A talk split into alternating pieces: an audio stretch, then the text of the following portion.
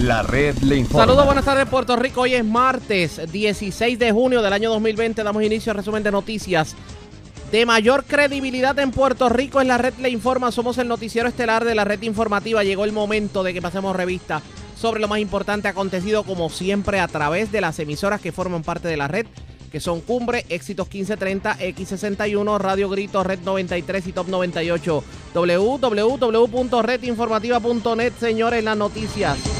Ahora.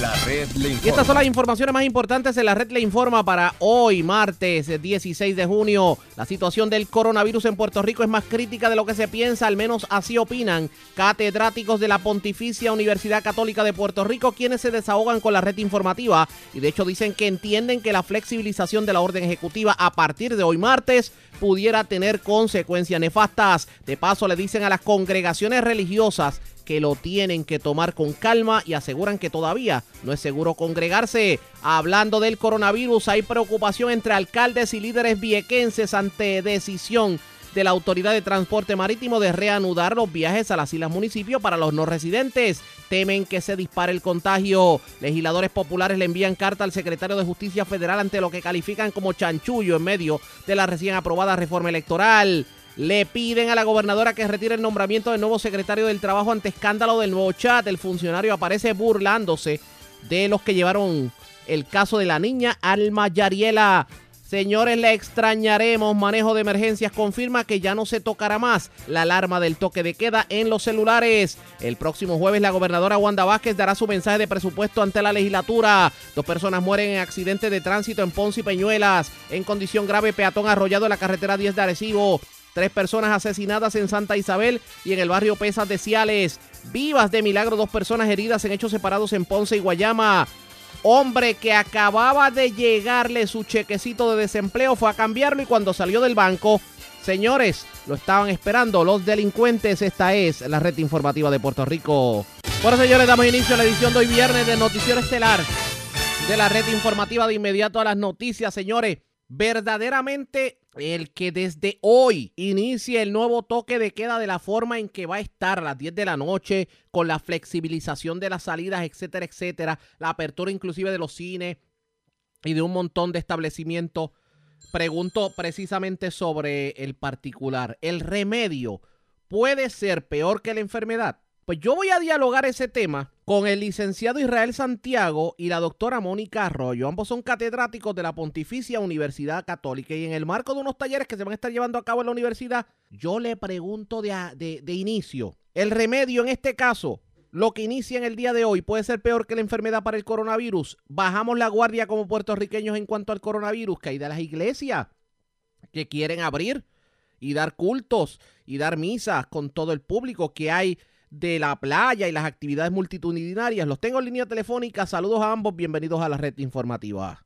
Saludos. Buenas tardes. Gracias por, gra- Buenas tardes, José Raúl. y gracias a ambos y gracias por compartir con nosotros. Me parece que el tema es pertinente porque la pregunta que tenemos que hacernos es, ¿qué es lo próximo? Tomando en consideración que hemos visto a nivel mundial distanciamiento social, que aquí se ha experimentado con varios tratamientos, tan reciente como ayer hablábamos de que la hidrocloxina, así es que se llama, que simplemente la habían descartado. Eh, también se ha hablado, em- inclusive hemos visto rumores en las redes sociales de que a través de la vacunación pueden ocurrir una serie de cosas. ¿Qué me pueden decir sobre todo esto? Sí, José Raúl, eh, estoy muy de acuerdo contigo en términos de la verdad de la de la cantidad de información y desinformación que hay sobre el tema. Y es precisamente por eso que desde el Instituto de Doctrina Social eh, de la Iglesia hemos querido desarrollar esta serie de esta serie de foros virtuales un poco para cumplir con nuestra misión de educar y educar bien a nuestra a nuestra eh, ciudadanía en, en, en estos momentos de tanta incertidumbre. O sea, usted, reconoce, licenciado, que en efecto eh, ha habido mucha desinformación y las redes sociales han contribuido a la desinformación. Me parece que demasiada desinformación, eh, información contradictoria. Vemos un, una vemos un- una situación que es muy preocupante en donde las mismas autoridades se contradicen entre ellas, las autoridades sanitarias, las autoridades gubernamentales, dicen dicen una cosa, luego ellos mismos echan para atrás lo que dijeron, esto que mencionaste de la hidroxicloroquina que estuvieron por, semanas y semanas eh, discutiendo que podía ser una buena una buena alternativa de tratamiento y de repente han tenido que prohibirla. En el mejor de los casos porque no funciona y, y en el peor de los casos se ha mencionado hasta que aumenta el, el, el, verdad la cantidad de la cantidad de muertos de las personas contagiadas. Así que nos parece a nosotros que es importante llevar información de primera mano a nuestra a nuestra ciudadanía y es por eso que hemos desarrollado este este foro el, el próximo el próximo jueves que va a ser a través de la verdad de la de la de la plataforma Zoom a través de las redes a través del internet y que está invitado eh, verdad el público en general les puedo decir a dónde se pueden comunicar el que quiera inscribirse en la en la en este foro me pueden escribir a mi correo electrónico y santiago arroba pucpr y con mucho gusto les doy, les doy acceso para que tengan información de primera mano. Eh, va a haber un, panel de, de, expertos, está aquí con nosotros en, en, el día de hoy Mónica, que es una de las que va, va a estar exponiendo, pero también vamos a tener al doctor Lemuel Martínez Bonilla, un infectólogo muy destacado en el país, y va a estar con nosotros el reverendo padre Juan Luis Negrón, eh, quien es doctor en, en, eh, en, en bioética y también decano de nuestra de nuestra Facultad de Artes y Humanidades un conocedor y estudioso del tema, así que vamos a tener un panel de primer orden el, jueves, si Dios, si Dios lo. Licenciado, ¿qué es lo más dramático que usted ha escuchado en torno al COVID que tal vez eh, amerita que lo traigamos a la discusión pública? O sea, lo que más le, le para los pelos, lo que más usted dice, wow, pero ¿a dónde llega el colmo de la ignorancia? ¿Qué me dice?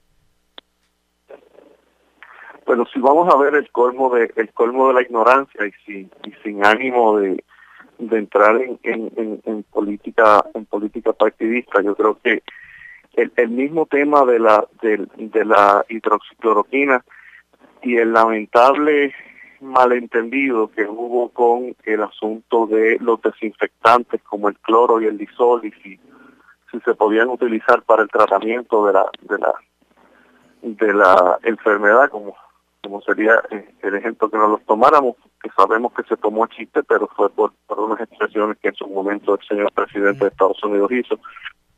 Pues me parece que eso un poco nos demuestra el colmo de la el colmo de la desinformación, un poco la irresponsabilidad de algunas personas y el y el escepticismo de la el escepticismo de la de la ciudadanía. Yo, yo te diría que lo más que me preocupa a mí en este momento es ese escepticismo, esa ese pensamiento de nuestros conciudadanos de que nada está sucediendo, de que la emergencia terminó, de que esto no es peligroso nada, cuando la realidad es que cualquier error que cometamos lo vamos a pagar con la vida y ese, ese es el peligro de todo Sin ánimo de entrar a política partidista o asuntos gubernamentales, pero esto de la flexibilización de los toques de queda y el que eh, se esté dando la percepción en Puerto Rico de una falsa eh, calma en cuanto a lo que tiene que ver con el COVID, ¿usted augura que la cosa pudiera ponerse peor?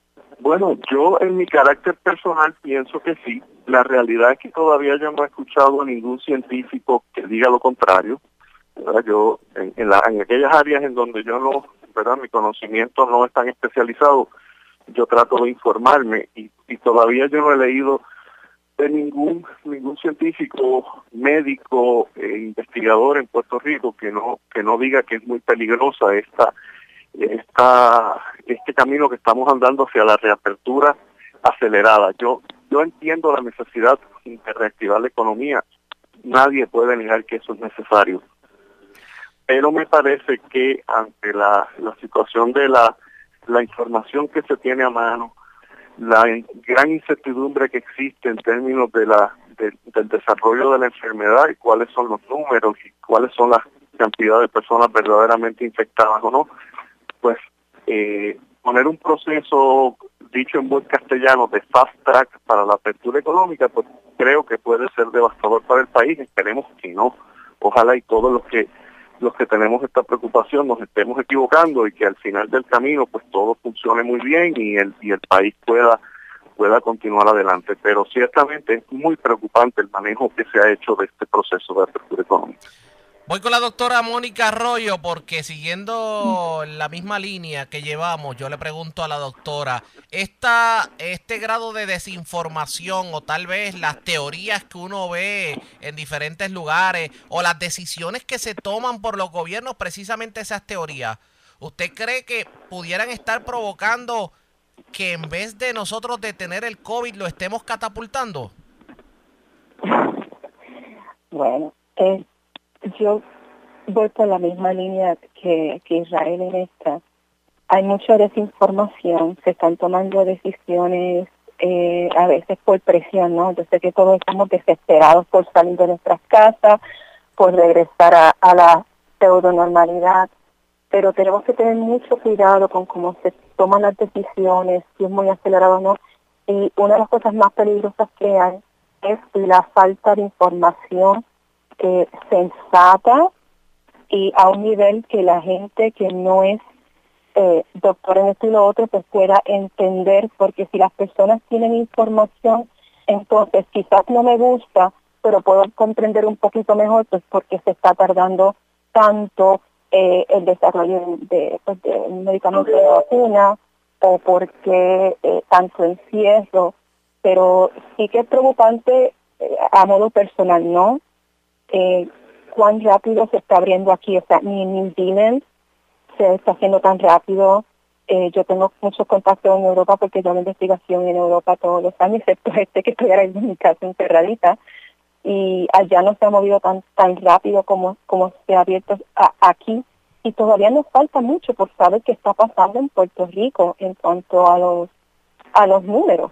Yo lo que veo es una apertura acelerada cuando pues hay, mucha falta de información y desinformación. Doctora, entonces la, el, el, asunto económico le está, ganando, le está ganando la guerra a lo que puede ser el asunto médico en cuanto al COVID. Ah, eh, así aparenta, así aparenta. Se están dando avances, o sea, se están haciendo avances, ¿no? Hoy mismo salió una, una noticia en en uh, BBC, de hecho, hace dos horas que, que yo la, estaba viendo antes de que me llamaran por teléfono, de un esteroide de clomazone que eh, eh, parece que está funcionando en, casos de alto riesgo eh, que están con ventiladores, pero pues no funciona con otros casos, y eso sería pues tremendo avance eh, en cuanto a la búsqueda de medicamentos. Pero esto es un proceso que se toma mucho tiempo para hacerlo bien es peligroso de estar moviendo medicamentos y posibles curas y vacunas sin hacer los estudios adecuados para la, seguridad de, la persona, ¿no? Y proteger esa dignidad del ser humano como, decimos en la pontificia. ahora mismo a nivel mundial hay, si recuerdo bien, unas unas 10 eh, vacunas o potenciales vacunas que se están desarrollando en distintas partes del mundo, incluyendo eh, tres de ellas en Estados Unidos y al menos dos en Europa. Pero de estas diez, pues como dice, se está haciendo de una manera bien acelerada, se está utilizando tejido fetal y ahí entran unos aspectos éticos que yo estoy segura que se van a discutir el, el jueves. En cuanto a la búsqueda de medicamentos, nuevamente un proceso que normalmente se toma años de años la gente pues no sabe por qué no. Eh, doctora, si no, si no entiende, ajá. a eso precisamente iba porque de la misma manera que ha habido presión para que los sectores económicos abran y no solamente en Puerto Rico, a nivel mundial, supongo que esa misma presión lo tienen las autoridades científicas para tratar de buscar una vacuna. ¿No teme Totalmente. que esta presión cause, eh, digamos, que el remedio pudiera ser peor que la enfermedad? Eh, un, un, equipo meticuloso y orgulloso por encontrar la, la, la, potencial medicamento para la cura del COVID, pues, yo no me preocuparía tanto de, ese aspecto per se, pero sí que le voy a decir, yo vi una entrevista con un equipo de investigación en una universidad en Bélgica y estaban preocupados porque ellos están trabajando round the clock, 24/7, en distintos turnos, acelerados, y aún así ellos dijeron, en un año con una cantidad de dinero ilimitada de dinero, con, con equipo y todo disponible, no vamos a tener la vacuna todavía, porque es que se toma tiempo. Si, si empezamos a, a como decimos en inglés, cut corners, a, hacer estos shortcuts para acelerar la cosa, eh, entonces sí que se pueden cometer errores y de momento quizás se pudiera ver, ah, mira, esto funciona, pero ¿cuáles son los efectos a largo plazo? Y no es por añadir a la histeria, porque, porque hay personas que yo sé que están en contra de las vacunas y no debe de vacunar, ¿no? Este, hay, razones para vacunar, pero por otro lado tenemos que tener cuidado con, con que estás vacunando, ¿no? O qué medicamento le está dando a esa persona. Eso pasó los controles de calidad, es seguro para las personas. Eso se toma tiempo hacerlo. Pues ante ello, doctora, yo creo, yo le pregunto lo siguiente, supongamos que yo llegué por primera vez a Puerto Rico, es más, en todo el mundo hay, hay coronavirus, pero voy a ser bien dramático. De momento llegó este ser de otro planeta llegó a Puerto Rico y le pregunta a usted, doctora, ¿cuán real es el coronavirus? ¿Cuán dramática es la situación del coronavirus? que usted le contestaría? muy seria, muy real y muy seria. Bienvenido a Planeta Tierra, bienvenido a la, nueva lucha que tenemos contra, contra este virus. Es algo muy serio. Lamentablemente hay personas que no le están, vamos a decir, teniendo el respeto que se le debe tener. No, no es contratar histeria a nadie, ese no es el propósito. Es simplemente comprender que estamos ante una situación eh, nueva, eh, con muchos desconocidos, eh, que no sabemos cuáles son las repercusiones a largo plazo, que esto está pasando en tiempo real. Yo vine a la, oí una analogía el otro día de, esto es como eh, probar el carro mientras lo estoy construyendo. Y eso no tiene sentido, ¿no? Primero se construye el carro y después lo pruebas en la carretera si te gusta o no te gusta. Pero es una situación seria. Y, y a veces, pues, por, por el hecho de que hay personas que se recuperan más rápido o que no tuvieron todos los síntomas, pues decimos, ah, eso no está malo, eso es como un flu. Y no es así. Tenemos ciertas poblaciones que son vulnerables, tenemos distintos tipos de cepas. Y yo siempre le he dicho a mis estudiantes, si tú comprendes los principios básicos, de ahí tú puedes entonces analizar y entender mejor la situación. Y aquí lo que es mucha desinformación. Así que ese ser de otro planeta, bienvenido, vamos a dialogar de la situación para que te puedas proteger y proteger a los demás, porque yo no sé qué tú traes tampoco. Llegaste a mi planeta, no sé qué tienes. Definitivamente. Bueno, licenciado, licenciado, lo eh, quiero aprovechar y hacerle la siguiente pregunta también, porque aquí hay un asunto ético y ahorita estábamos hablando de la lucha entre la economía y lo que es la apertura y lo que puede ser lo médico, pero aquí hay que tocar otro asunto y es el, el hecho de que hay, hay muchas congregaciones religiosas que han estado presionando para que se, habla, se abran los templos. Y ahora vamos a una controversia religión versus salud. ¿Cuán, cuán, digamos, necesario? O sea, ¿cómo, ¿cómo balanceamos el que las personas puedan congregarse versus el cuidar el coronavirus? Pues mira, eh, en, en, el fin de semana yo hablaba con una persona que me hacía más o menos una pregunta similar en términos del el cumplimiento de la misión de la iglesia versus la nueva realidad. Yo creo que, en primer lugar, todas las congregaciones religiosas tienen y tenemos, porque yo soy miembro de, de, la, de la Iglesia Católica, yo soy iglesia también, tenemos la obligación, en primer lugar, de proteger la vida. No hay nada en, en, nuestro en nuestro verdad en nuestro esquema de valores que sea más importante que la vida y tenemos que ser creativos y tenemos que actuar eh, conforme a los tiempos.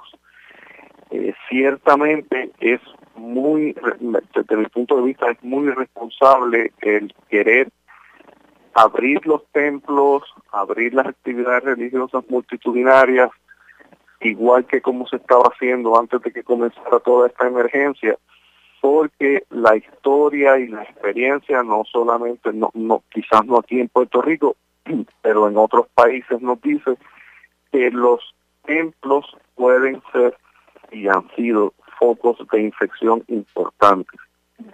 Si a esto le añadimos que muchas de las personas que acuden a los templos son personas que están entre las poblaciones más vulnerables frente al COVID, ciertamente eh, agrava agrava la situación. Eh, nuestra iglesia, verdad, la iglesia, la iglesia, la iglesia católica ha adoptado un, protocolo bastante serio, bastante bastante riguroso en la forma y manera en que se van a ir reabriendo los templos nuevamente, con un enfoque en la persona principalmente, ¿verdad? Eh, y lo y, y, lo que te podría decir en las semanas que las que las que las que las celebraciones se han estado llevando de manera presencial en su inmensa mayoría han sido con muy pocas personas dentro de los templos controlado totalmente la cantidad de personas que pueden acceder al centro con un distanciamiento bastante bastante eh, bastante pronunciado verdad entre las entre las personas para evitar cualquier tipo de contagio y en muchas muchas muchas iglesias se está haciendo las los ritos al aire libre verdad en lugares en lugares amplios en lugares de, donde donde no hay confinamiento y donde es todavía más fácil ¿verdad? alejar a las personas físicamente. Eh, yo entiendo, como abogado que soy, el derecho que existe a tu practicar la religión y a tu practicar tu fe.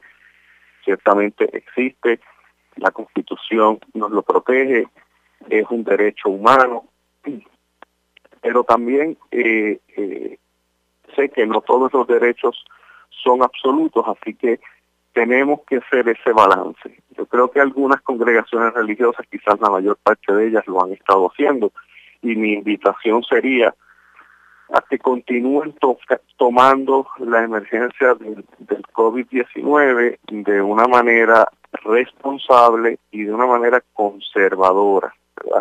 Mientras continúen todas estas, eh, toda esta incertidumbre y todo este desconocimiento, pues no creo que sea seguro volver a la a, la vida como la como como antes de la de la de la pandemia eh, así que esa esa es mi esa esa es mi, mi visión y mi, mi opinión al, al respecto no creo que sea prudente en este momento volver a, la, a, la, a las actividades multitudinarias eh, a las que estábamos a las que estábamos acostumbrados es muy peligroso. Hay tanto tema que discutir, pero obviamente si yo adelanto los temas, las personas no van a tener la oportunidad de orientarse en los talleres que se van a estar llevando a cabo a partir de mañana. Me dijo mañana a través del Zoom de la de la Pontificia Universidad Católica. Sí, doctora, dígame. El, jueves.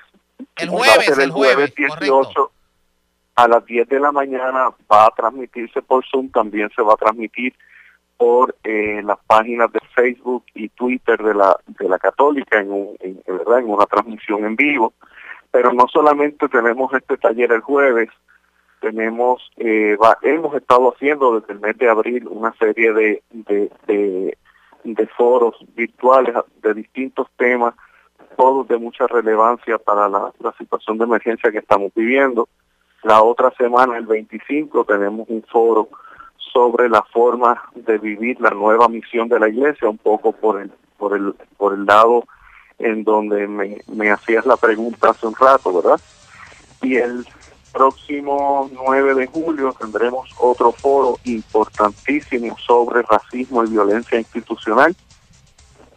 Eh, y Así, esos son los, los que tenemos planificados de momento, pero continuaremos haciendo, quizás tendremos uno o dos más en julio y continuaremos durante el mes de agosto y en adelante llevando todas estas, pero haciendo todas estas actividades que entendemos. Y, y vuelvo y te digo, debe ser nuestra principal misión en este momento, educar y educar bien a nuestra a nuestra sociedad porque una sociedad educada es una sociedad que se puede proteger que se puede defender es una es una sociedad que puede eh, hacer valer sus derechos y esa esa debe ser nuestra misión y eso es lo que estamos tratando de, lograr Gracias a ambos, gracias al licenciado Israel Santiago y a la doctora Mónica Arroyo por haber compartido con nosotros. Buenas tardes. Buenas tardes. Gracias. Vamos a la pausa, regresamos en breve con más en esta edición de hoy del Noticiero Estelar de la Red Informativa.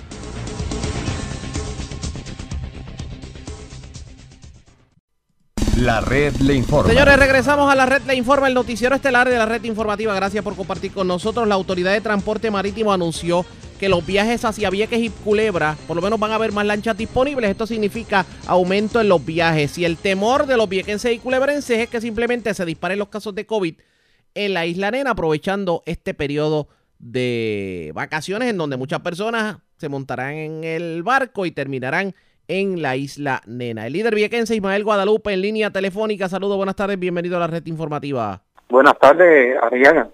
Y gracias por compartir con nosotros. Bueno, ¿cómo acoge esta decisión de la Autoridad de Transporte Marítimo de, mm, como quien dice, volver a la normalidad los viajes hacia las islas municipios? ¿Qué me dice sobre el particular?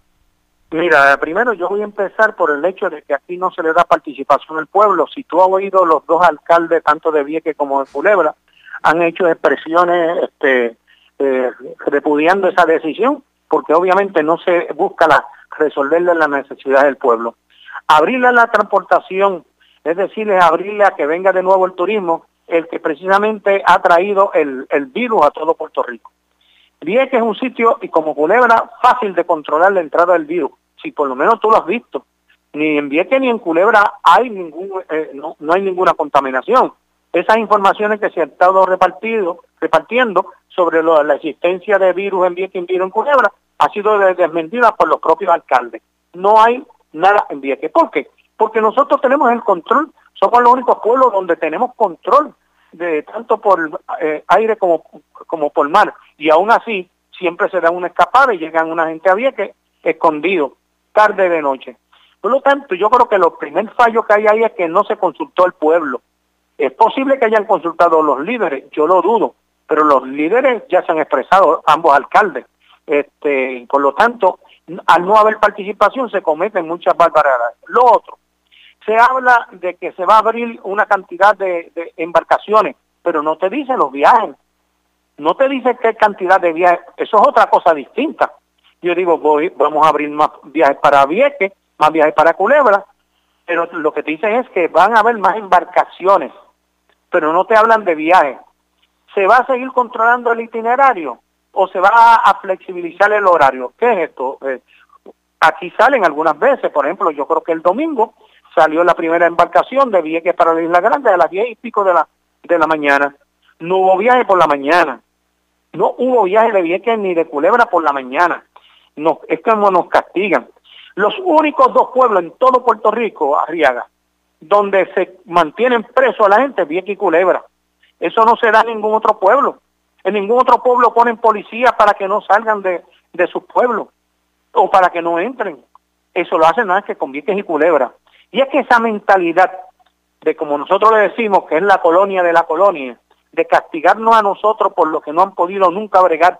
Este pueblo nunca ha podido entender, el pueblo de Puerto Rico, que Puerto Rico es un archipiélago, que hay dos islas Vieques y Culebra que sufren. Por ejemplo, en estos días se le da mucha atención a lo que está pasando para poder cobrar el desempleo, donde cientos y cientos de personas, eso mismo pasa en Vieques, Arriaga. Aquí ha habido eh, eh, protestas. La gente en Vieques se tiene que levantarle a las 3 y a las 4 de la mañana para poder conseguir un dichoso boleto y cuando llega resulta que ya lo tienen vendido porque está todo controlado por internet nos dicen a nosotros, ah, ustedes son la gente que más protesta, nosotros tenemos propuestas para tratar de, por ejemplo, nosotros la planteamos a Johnny Meléndez, se la planteamos a, a Rivera Char y se la hemos planteado a la gobernadora. Hay, hay protestas y protestas. Hay protestas, hay, hay propuestas a las protestas. ¿Cuáles son las propuestas? Número uno, que se elimine la venta por boletos de internet porque la mayoría de parte de la gente entendía que no las controla. Y cuando tú debías que compra por internet, te registran que tú estás comprando desde Vieques y te la echan para el lado. Y dicen, no, ya los de que se vendieron.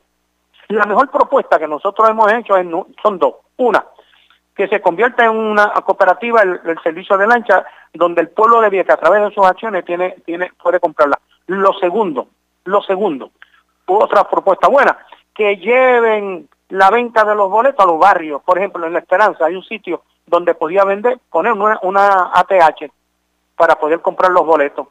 Y la gente no tendría que bajar al pueblo a comprar boletos. Es que no nos oyen. ¿A quién oye? A la mentirosa de la, la que dijo que fue secuestrada, Mara Pérez, que no se reúne con el liderato de Vieques. Ahí, si se reúne con el liderato es para hacerle favores. A mí me han querido hacer favor. Yo le he rechazado a ellos que yo no quiero favor. No quiero favor del ATM porque nos saquen cara. Y lo segundo, a mí no me interesa reunirme con una mujer que le mintió a todo el país de Puerto Rico diciendo que se la había secuestrado. Es una charlatana esa señora. cuando dice eso y lo sabe la policía de Puerto Rico porque yo estuve hablando con a ella nunca la secuestraron. ¿Y tú crees que vale la pena tú reunirte así con una persona? No, yo no me reúno con personas así que no tenga seriedad para tratar un pueblo. Esto me digo, al paso que vamos. No sé por qué tengo leve presentimiento de que el gobierno está haciendo una reapertura solapada al turismo a Vieques y Culebra y que lo que viene ahora en julio va a ser el caos en la isla municipio. Pues, pues claro, no es solapada, es descarada. Y para eso el secretario de Obras Públicas participa, porque son, eh, eh, precisamente pensando en el beneficio de las elecciones. Y como ellos están en el poder y como la gobernadora controla todo eso, pues ellos se sirven. Pero esto, ¿cuál es el beneficio? Yo quisiera que me dijera a mí cuál es el beneficio. Ah, la posibilidad de tener más, más, este, más turistas para, para ellos recibir pues, de los grandes hoteles, de los grandes inversionistas, de los que están detrás de la de la Airbnb en Vieques, que están fuera de Vieques. Esos son los que tienen chavos. Esos son los que pagan las campañas. Y ya tú verás cómo va a aumentar las campañas. Por eso que la gobernadora no quiere debatir con, con este, ¿cómo se llama? Con, dentro de su propio partido, porque ella está en la calle hablando todo el tiempo, tomando decisiones favorables. Y entonces los demás, eh, eh, eh, o los partidos o los grupos que la fiscalizan no pueden hacer nada. Así que no le veo el beneficio que no sea para beneficio del partido que está en el poder, no le veo el beneficio para los los estudiantes universitarios que tienen que llevar sus carros y se los en estos días no hay espacio yo quiero, creo que hay que flexibilizar, devolverle servicio al pueblo de Vieques eh, para que nosotros podamos hacer lo que necesitamos hacer. Como te digo, lo más afectado aquí son esta misma semana, vamos a estar cogiendo firmas para enviarle a la gobernadora para que se eh, eh, viabilice la posibilidad de que nuestros enfermos puedan llegar a sus tratamientos. Algunas veces un tratamiento te, toma de cinco o seis meses conseguir cita o para una operación y aquí a cada rato vemos cómo compañeras y compañeros suspenden sus tratamientos, no porque ellos no quieran, sino porque no le permiten montar en los barcos de carga eh, vehículos para poder atender eh, a sus familiares o los que están cuidándole en un hospital o los que van a buscar tratamiento a centro médico y a distintos sitios a Bayamón. Tú no puedes ir en un carro público a resolver esos problemas porque no te va a dar el tiempo. Se necesita que le garanticen a los enfermos de Vieques, a los pacientes crónicos de Vieques, el acceso a, a los centros de tratamiento, que eso, como te digo, es fundamental. Aquí parece que vale, vale más la vida un bloque de cemento, una varilla, que la vida de un estudiante o la vida de, de un hijo o de un familiar. Eso hay que cambiarlo. Nos tienen que devolver el servicio a como era antes. Vamos a ver qué ocurre en este sentido. Me provoca hacer la siguiente pregunta. La forma en que se ha manejado el COVID en Vieques y Culebra, ¿cómo la califica? Pues mira, aquí ha sido el pueblo que, que, ha tenido conciencia, pero no te niego que aquí hay gente que se monta casi todos los días y esa es la falta de fiscalización, yo creo que del municipio de Vieques. Falta de fiscalización porque aquí hay gente que va a la isla de vicios a ir a comprar las grandes tiendas mientras el que tiene necesidad no consigue espacio para ir para allá. O sea, aquí hay gente que mi recomendación particular es que aquella gente que sale de Vieques, que cuando regrese los pongan también en, en distanciamiento social por una o dos semanas para saber que él te, no trae, no trae el virus para Vieques.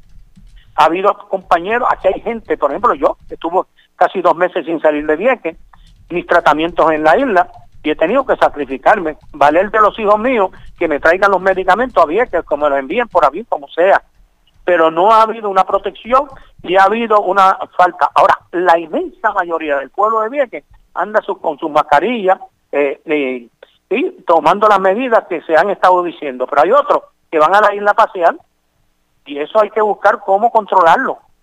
Nunca el alcalde, por ejemplo, yo te voy a poner un ejemplo. Nosotros a través de una plataforma sabemos cuándo viene un avión que viene de Isla Grande, que viene de, de, del internacional. Eso se llama Flight Aware 24 o, Radar 24, algo así. Desde Estados Unidos me llaman y más va a salir dentro de media hora un avión para, para, para, ¿cómo se llama? Para, para Vieques. Yo me muevo rápido, siete días. De noche no puedo salir. Ahora, de noche hay personas que los llaman a las 3 de la mañana para ir a buscarla a los aeropuertos este, pasajeros. Yo he ido al cuartel, he denunciado eso y le digo, oiga, hay, hay, hay choferes aquí que están yendo a las 3 y a las dos y pico de la mañana a buscar pasajeros. lo sé porque me lo han dicho. Dicen, pero es que nosotros no podemos hacer nada. Le digo, claro que ustedes pueden hacer, porque el aeropuerto es federal, pero cuando de la vez para acá es estatal y hay una orden de, de, de, ¿cómo se llama?, de cerrar desde las 7 hasta las 5 y se están paseando para arriba y para abajo y aquí ni el municipio pone a nadie ni, el agua, ni, ni la policía estatal. Es decir, que las carreteras las dejen abiertas eh, para que haya ese tránsito vehicular que está violando la ley, que está violando, este, ¿cómo se llama?, el tiempo que supone que estén metidos en sus casas. Vamos a ver qué ocurre. Gracias por compartir con nosotros. Buenas tardes. Gracias, igualmente, Arriaga. Como siempre, era el líder viequense Ismael Guadalupe. Obviamente se van a extender los viajes a Vieques y Culebra y el temor de los viequenses y culebrenses es que simplemente, de momento, lo que está ocurriendo en la Isla Grande ocurre en las islas municipios, que eh, la incidencia de COVID ha estado bastante controlada, tanto así que en Culebra no hay caso. ¿Qué terminará ocurriendo? Pendientes a la red informativa. La red le informa. Vamos a la pausa cuando regresemos las noticias de ámbito policíaco más importantes acontecidas entre las que tenemos que destacar, señores. Asesinato en Santa Isabel y en Ciales. En Ciales fue en el puesto de gasolina Golf del barrio Pesas. Además, dos personas murieron en accidente de tránsito en Ponce y Peñuelas y una persona está en condición grave luego de ser arrollada en la carretera 10 de Arecibo. Escuche esto.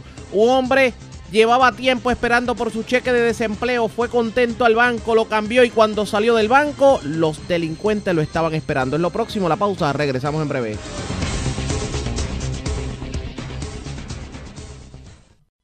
La red le informa.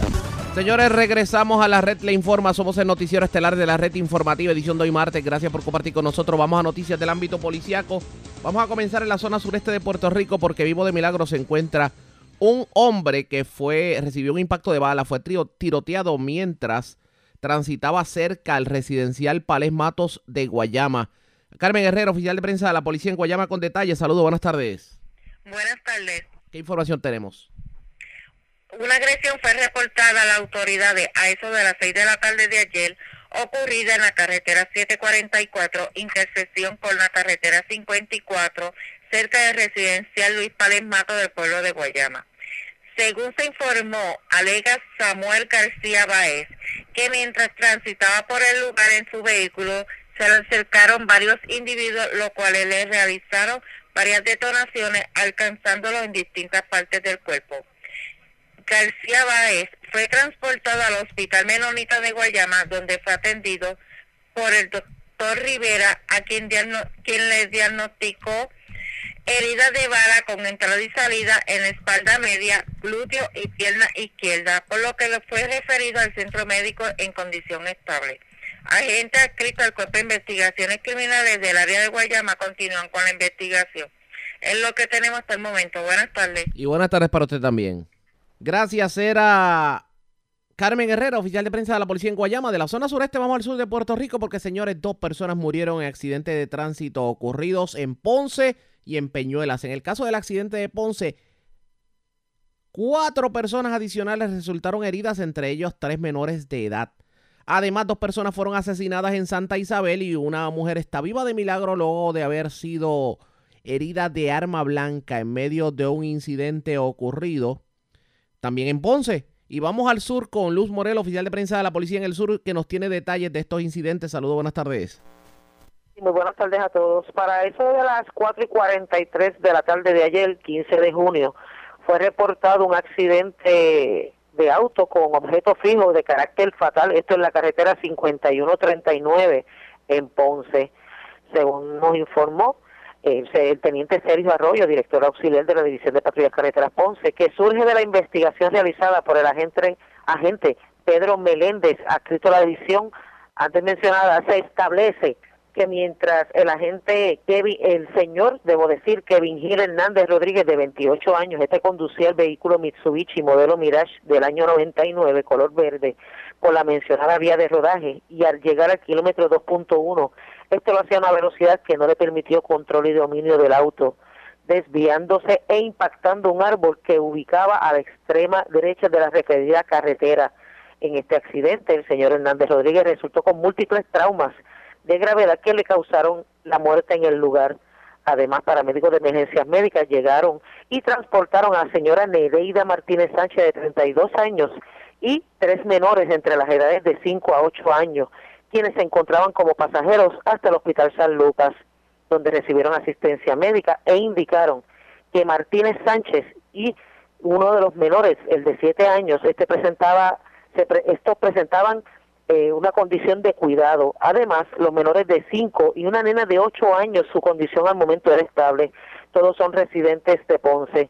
Al lugar de los hechos se personó la fiscal Limari Cobian, la cual expidió boleta y ordenó la toma de fotos inmediatas del lugar y la ocupación de vehículos para fines de peritaje. Esta escena fue trabajada por los agentes Pedro Soto de Servicios Técnicos y Pedro Meléndez bajo la supervisión del teniente Sergio Arroyo de Patrullas Carreteras. También se informó que al lugar de los hechos se personó el señor José López, trabajador social del Departamento de la Familia. Eh, tenemos el otro accidente, esto fue reportado a eso de las 7 y 10 de la noche, eh, en la carretera número 2, jurisdicción de Peñuela.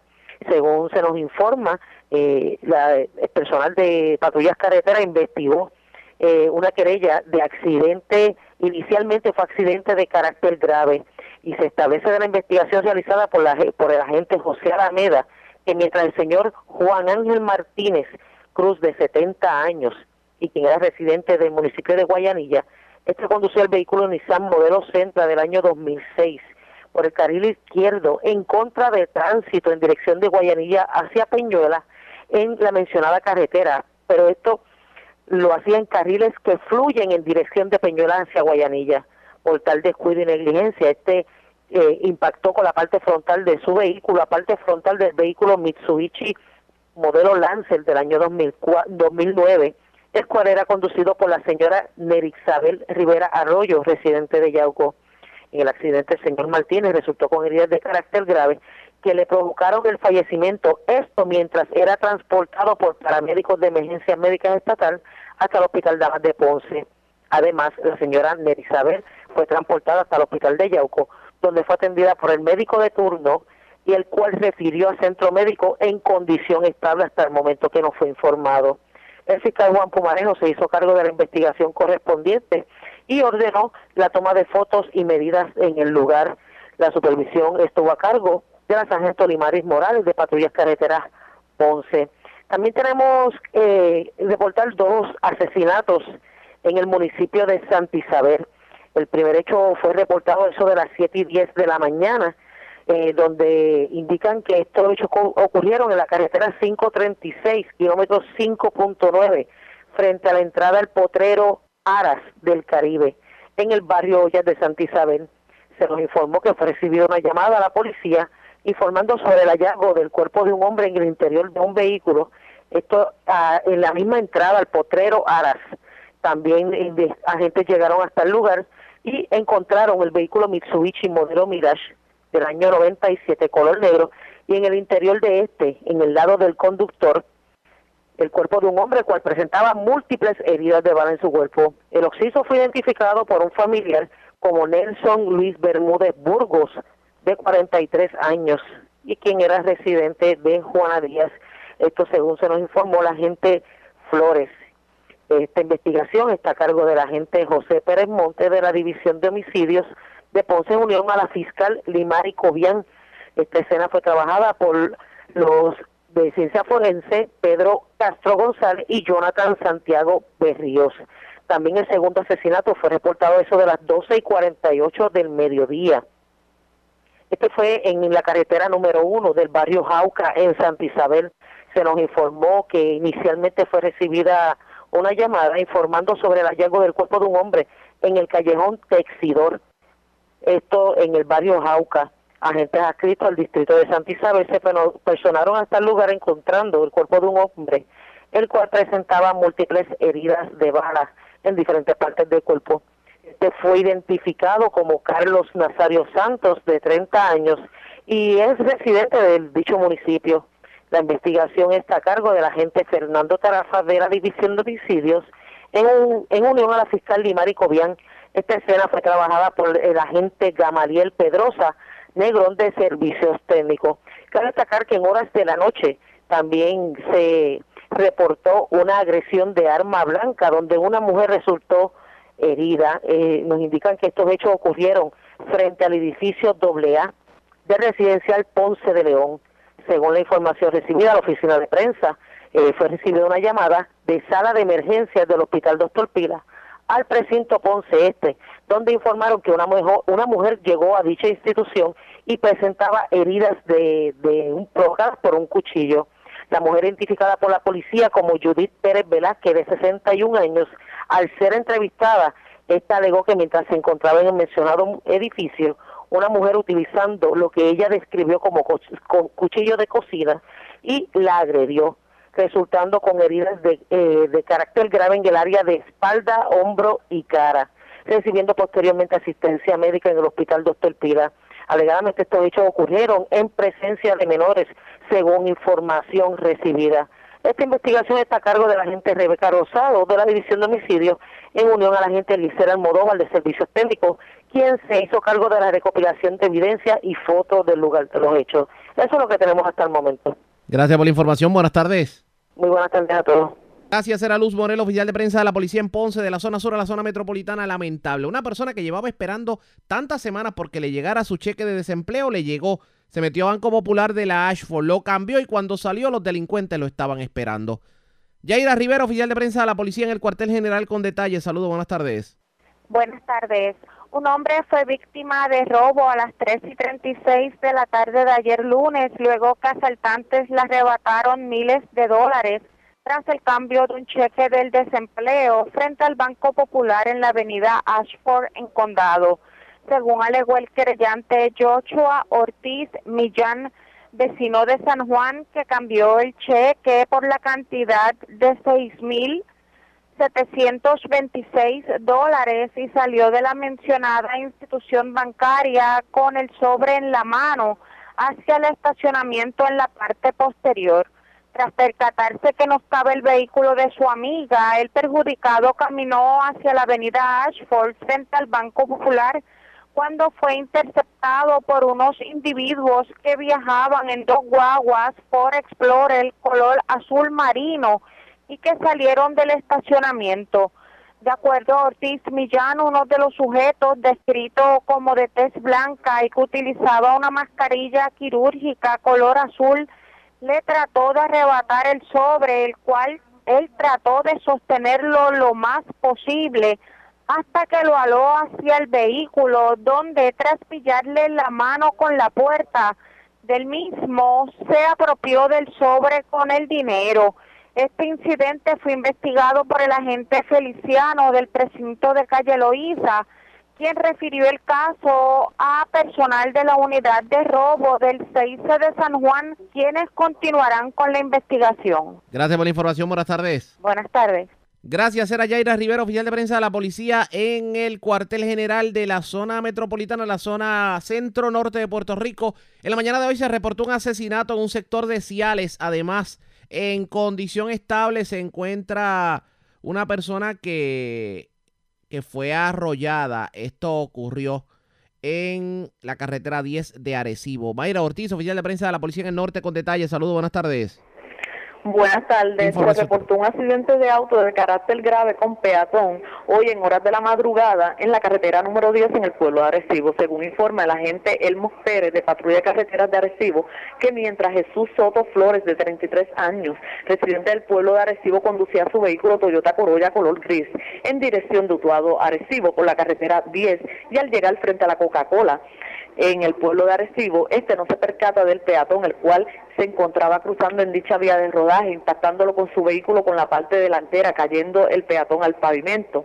El peatón fue identificado como José Rivera Roca, de 25 años, residente este, del municipio de Arecibo. Rivera Roca fue transportado al Hospital Pavia de Arecibo, atendido por el médico de turno y referido al Centro Médico de Río Piedra en condición de cuidado. En estos momentos también se está investigando un asesinato en el garaje golf del barrio Pesas en Ciales, las divisiones de homicidio y este servicios técnicos se dirigen hacia el lugar. Posteriormente se estará ampliando esta información. Hasta el momento, esas son las novedades que tengo en el área de Arecibo. Que pasen buenas tardes. Y buenas tardes para usted también. Era Mayra Ortiz, oficial de prensa de la policía en Arecibo. Más noticias del ámbito policía con nuestra segunda hora de programación. Pero señores, antes de ir a la pausa, identificar nuestra cadena de emisoras en todo Puerto Rico, Vamos a noticias internacionales con la voz de América. Este es un avance informativo de La Voz de América. Desde Washington les informa Henry Llanos. El 3 de noviembre se celebrarán las elecciones presidenciales en Estados Unidos. Muchos analistas aseguran que la gestión de la crisis sanitaria, la situación financiera y las protestas que han tenido lugar por la muerte de George Floyd podrían ser determinantes a la hora de escoger a la persona que ocupará la Casa Blanca para los siguientes cuatro años. Sin embargo, en la Florida, los partidos deberán fijarse en otro elemento, la población hispana que, según los expertos, será decisiva en los comicios y el presidente Donald Trump firmará una orden ejecutiva que ofrece reformas a la policía, nos informa Luis Alberto Facal. Este fue un avance informativo de La Voz de América. La red le informa. Señores, vamos a una pausa. Identificamos nuestra cadena de emisoras en todo Puerto Rico. Regresamos con más en esta edición de hoy martes del Noticiero Estelar de la red informativa.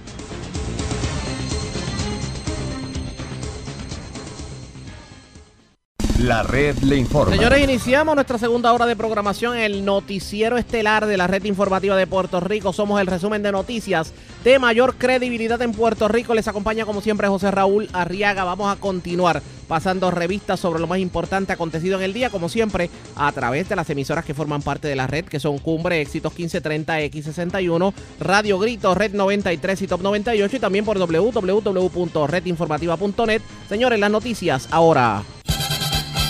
Las noticias. La red le Y estas son las informaciones más importantes en la red le informa para hoy, martes eh, 16 de junio. La situación del coronavirus en Puerto Rico es más crítica de lo que se piensa, al menos así opinan catedráticos de la Pontificia Universidad Católica de Puerto Rico, quienes se desahogan con la red informativa y de hecho dicen que entienden que la flexibilización de la orden ejecutiva a partir de hoy martes pudiera tener consecuencias nefastas. De paso, le dicen a las congregaciones religiosas que lo tienen que tomar con calma y aseguran que todavía no es seguro congregarse. Hablando del coronavirus, hay preocupación entre alcaldes y líderes viequenses ante decisión de la Autoridad de Transporte Marítimo de reanudar los viajes a las islas municipios para los no residentes. Temen que se dispare el contagio. Legisladores populares le envían carta al secretario de Justicia Federal ante lo que califican como chanchullo en medio de la recién aprobada reforma electoral. Le piden a la gobernadora que retire el nombramiento del nuevo secretario del Trabajo ante escándalo del nuevo chat. El funcionario aparece burlándose de los que llevaron el caso de la niña Alma Yariela. Señores, le extrañaremos. Manejo de emergencias confirma que ya no se tocará más la alarma del toque de queda en los celulares. El próximo jueves la gobernadora Wanda Vázquez dará su mensaje de presupuesto ante la legislatura. Dos personas mueren en accidente de tránsito en Ponce y Peñuelas. En condición grave, peatón arrollado en la carretera 10 de Arecibo. Tres personas asesinadas en Santa Isabel y en el barrio Pesas de Ciales. Vivas de milagro, dos personas heridas en hechos separados en Ponce y Guayama. Hombre que acababa de llegarle su chequecito de desempleo fue a cambiarlo y cuando salió del banco, señores, lo estaban esperando los delincuentes. Esta es la red informativa de Puerto Rico. Bueno, señores, damos inicio a la segunda hora de programación, el resumen de noticias de la red informativa. De inmediato a las noticias, bueno, legisladores del Partido Popular Democrático llevaron a cabo una conferencia de prensa hoy en donde anunciaron que le están enviando una misiva al secretario de Justicia Federal William Barr, porque entienden, hay algo que puede calificarse como chanchullo en medio de la recién aprobada reforma electoral que puede significar el doble voto. ¿A qué se refieren? Vamos a escuchar. No solamente en el punto de, de que, de que lo eligen eh, libremente, de que todo voto tiene el mismo valor. One man o one person, one vote. Un voto, un hombre, una persona, no, no obviamente el, el hecho de que puedan votar doblemente o el hecho de que eh, desde el punto de vista de la ley que vamos a estar citando, que en 1965 es una ley precisamente de los derechos civiles, eh, luchados por las comunidades afroamericanas en los Estados Unidos, precisamente cuando los estados buscaban la manera de, bajo legislación estatal, suprimir el voto de los electores de minoría. Y, y es bien importante esto porque la ley tiene supremacía sobre toda legislación estatal. A veces hablamos de los asuntos electorales y siempre dicen esto es un asunto estrictamente de los estados. Aquí cuando estamos hablando de esta ley, esta ley es clara e incluye a Puerto Rico, excluye los estados, excluye los territorios, excluye a Washington DC, excluye a Puerto Rico directamente. Así que aquí no hay duda que, esta, que este estatuto eh, aplica en Puerto Rico. Nosotros le estamos dando seguimiento en el día de hoy, continuidad a dos planteamientos realizados por funcionarios del Partido Popular. El primero el domingo 31 de mayo por el compañero Ángel Matos García, que está presente en el día de hoy, va a explicar eh, este asunto eh, en cuanto al código electoral que establece las posibilidades de doble voto. Y obviamente está en contravención a lo que acabo de explicar ahora mismo, que cada voto cuenta por cada persona. Y esto, es, él citó en aquel momento el artículo 10307 del Voting Rights Act de 1965. El segundo planteamiento en asuntos desde el punto de vista federal eh, fue el sábado 6 de junio por Eduardo Batia, donde establece que el código propuesto por el PNP crea dos categorías de electores y él se compromete a incuar una demanda de clase por el menoscabo que se estaría realizando por la legislación a todos los electores puertorriqueños. Las normas y las leyes federales de este, de este, de este, de este régimen desde el punto de vista electoral son bien flexibles y lo que, lo que, lo que se enfocan no es estrictamente a que se tiene que efectuar el daño. Típicamente cuando hay una demanda tiene que haber un daño primero.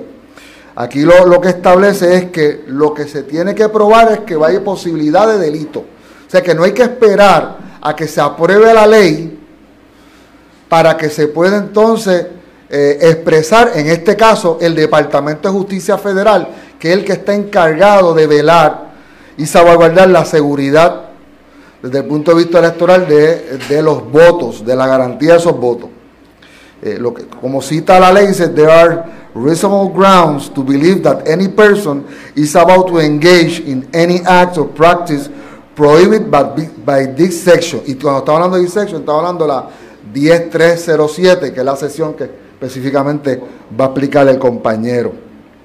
Así que, por esta razón, en la mañana de hoy hemos enviado una carta, el compañero Ángel Matos García y este servidor, al secretario de Justicia Federal, William P. Barr, para visitarle que analice todas las disposiciones que tiene esta eh, propuesta ley o nuevo código electoral de Puerto Rico en el menoscabo, obviamente, del elector, en evitar, obviamente, el doble voto. Y aquí quiero que se enfoque no lo que se ha eh, esbozado en Puerto Rico en el día a día. son estos mismos planteamientos, pero desde el punto de vista de un doble voto en dos jurisdicciones, donde un, un, un votante en un estado, en otro territorio, podría votar en ese caso por su senador, por sus representantes, funcionarios electos federales y simultáneamente votar en Puerto Rico por la comisaría residente.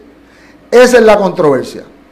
Eh, con el detalle, les dejo con el compañero Ángel Mato para que explique. Buenos días a todos. Como parte de, del desastre que se promueve a través de la reforma electoral, se establece lo que podemos identificar como el voto adelantado agrandado Entiéndase que de convertirse en ley la nueva reforma electoral, ciudadanos que viven en los Estados Unidos, puertorriqueños, que fueron desplazados por los huracanes Irma y María, por los temblores o hasta por la pandemia, que tienen un estatus electoral activo, pudieran desde su jurisdicción en Estados Unidos pedir un voto en Puerto Rico. Se le envía por correo, emite el sufragio y lo, y lo regresa. Como muy bien en la introducción el representante Hernández estableció, el Código Federal de Elecciones prohíbe el doble voto y en Puerto Rico hay una silla, la silla de la comisaría residente es una silla que para los ojos de la ley federal se ve como una silla federal al Congreso. Así las cosas, si usted vive en la Florida y vota por su representante congresional estatal, entiéndase la Cámara de Representantes de los Estados Unidos, su senador estatal, senador del Congreso de los Estados Unidos, pero vota por el comisionado residente de Puerto Rico, usted está emitiendo un doble voto, que es un delito de carácter grave, con una multa fija de 10 mil dólares. En adición, los residentes, ¿verdad? los diasporados de Puerto Rico que ahora viven en los estados, ponen en compromiso y en peligro los beneficios que reciban en ese estado de residencia, ya que para los ojos de la ley se ve como un doble recipiente, porque se presume que recibes ayudas allá y recibes ayudas en Puerto Rico. Así las cosas, estamos preparando esta comunicación para que desde antes que se convierta en ley el Departamento de Justicia Federal se exprese de los peligros, las ilegalidades y lo que el Partido Nuevo Progresista le niega a sus electores, que los induce a error y los induce a delito. Portavoz. Obviamente estamos trabajando de forma proactiva porque la ley lo dispone. Si no hubiera una acción por el Departamento de Justicia Federal previo, esperamos que la gobernadora no lo firme, pero si lo firmara, eh, o, lo, o, no lo vetara, que es lo que, es lo que estamos esperando nosotros, que lo vete, ¿verdad? Porque si una acción podría causar que la, que la legislación se convierta en ley. Eh, si no lo veta, pues entonces vamos a ir a los tribunales con estas bases, incluidas con otros planteamientos que han hecho los compañeros. Es importante eh, destacar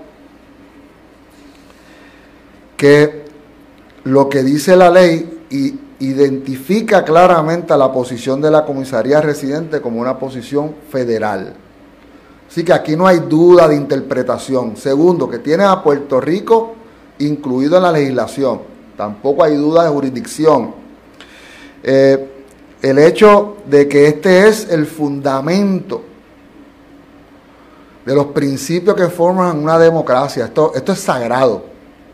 O sea, aquí estamos hablando de lo, de lo que se peleó por los Founding Fathers cuando se creó la República de los Estados Unidos. O sea, esto es, si algo, si, y, y por eso lo quiero separar, porque si algo representa la federación, lo que son los Estados Unidos, los principios, los valores, es velar que todo el mundo es igual frente al sistema y que todo el mundo cuenta. Ese es el principio. Y lo que explica el compañero Ángel Mato, lo que está diciendo es que aquí una persona va a tener un double whammy. Va a tener la capacidad de votar por dos funcionarios electos del sistema federal en dos jurisdicciones. Y eso es fácil de evidenciar luego de la votación.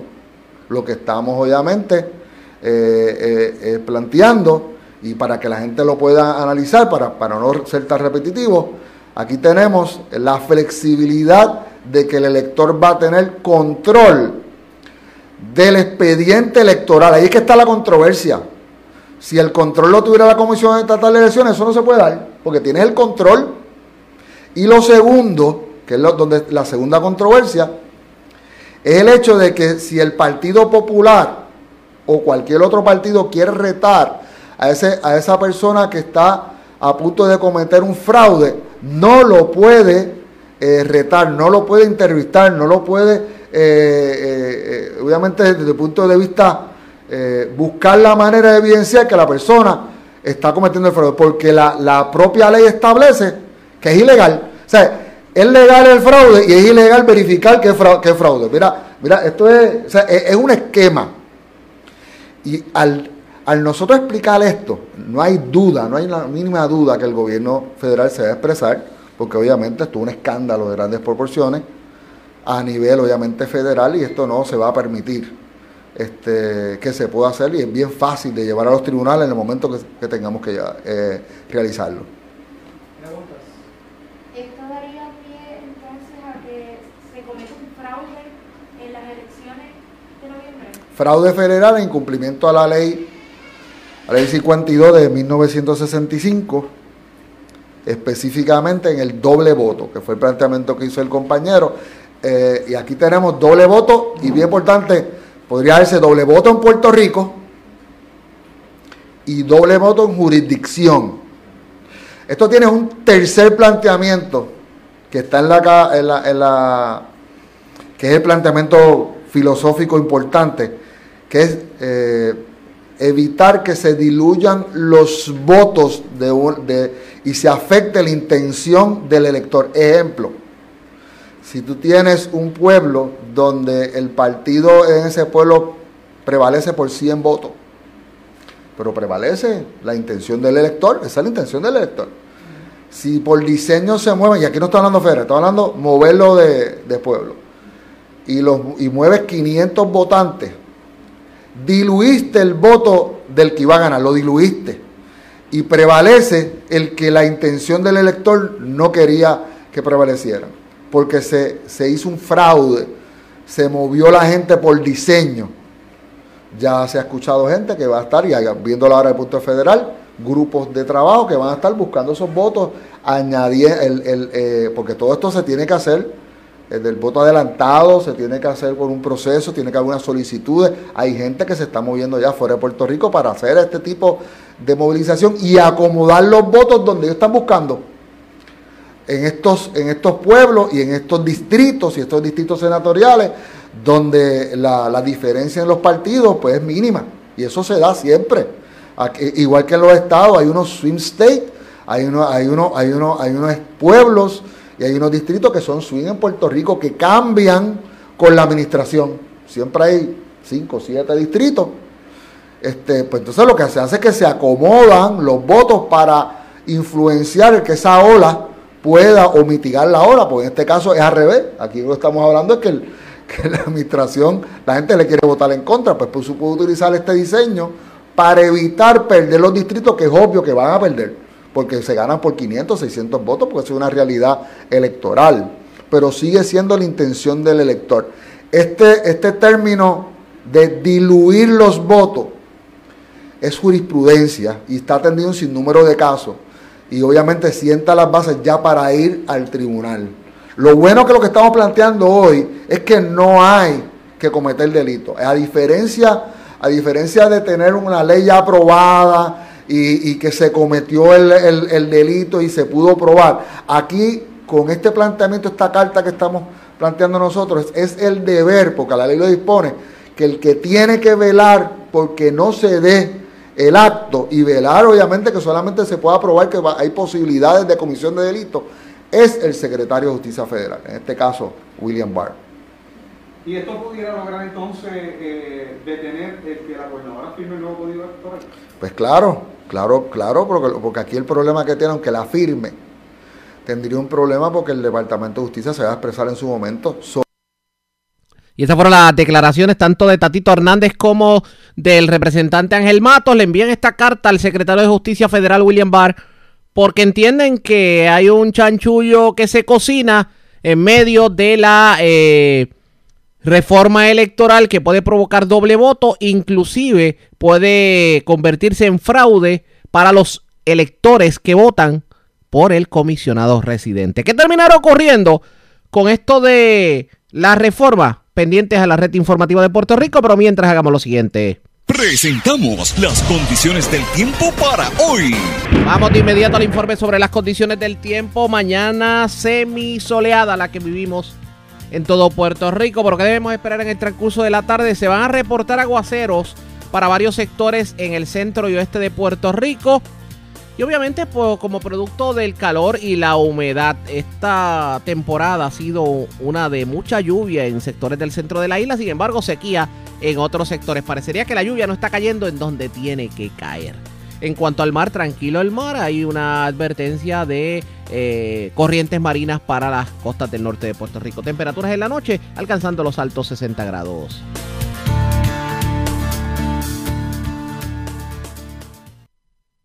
La red le informa. Señores, regresamos a la red, le informa el noticiero estelar de la red informativa. Gracias por compartir con nosotros. La vamos a echar de menos definitivamente porque hoy el jefe de manejo de emergencia, José Burgos, informó que a partir de esta noche no vamos a escuchar más la alarma para anunciar el inicio del toque de queda. Ustedes saben que hemos estado escuchando en los teléfonos a eso de las 6 y 30 de la tarde siempre sonaba la alarma que nos sorprendía mucho pero esta vez no se va a enviar el mensaje a las 9 y 30, casi 10 de la noche. Eh, Burgos Vega explicó que el mensaje de alerta se envió utilizando el Sistema Integrado de Alertas y Advertencias Públicas, un sistema que ofrece a los funcionarios de seguridad pública una manera eficaz de enviar alertas y advertencias al público por medio del IAS, las alertas inalámbricas de emergencia, la radio del tiempo de la NOAA y otros sistemas de alerta pública desde una interfaz única. Así que por lo menos fue buen ensayo porque este sistema se utilizará en caso de inundaciones, de huracanes, de tsunami y otro tipo de alertas.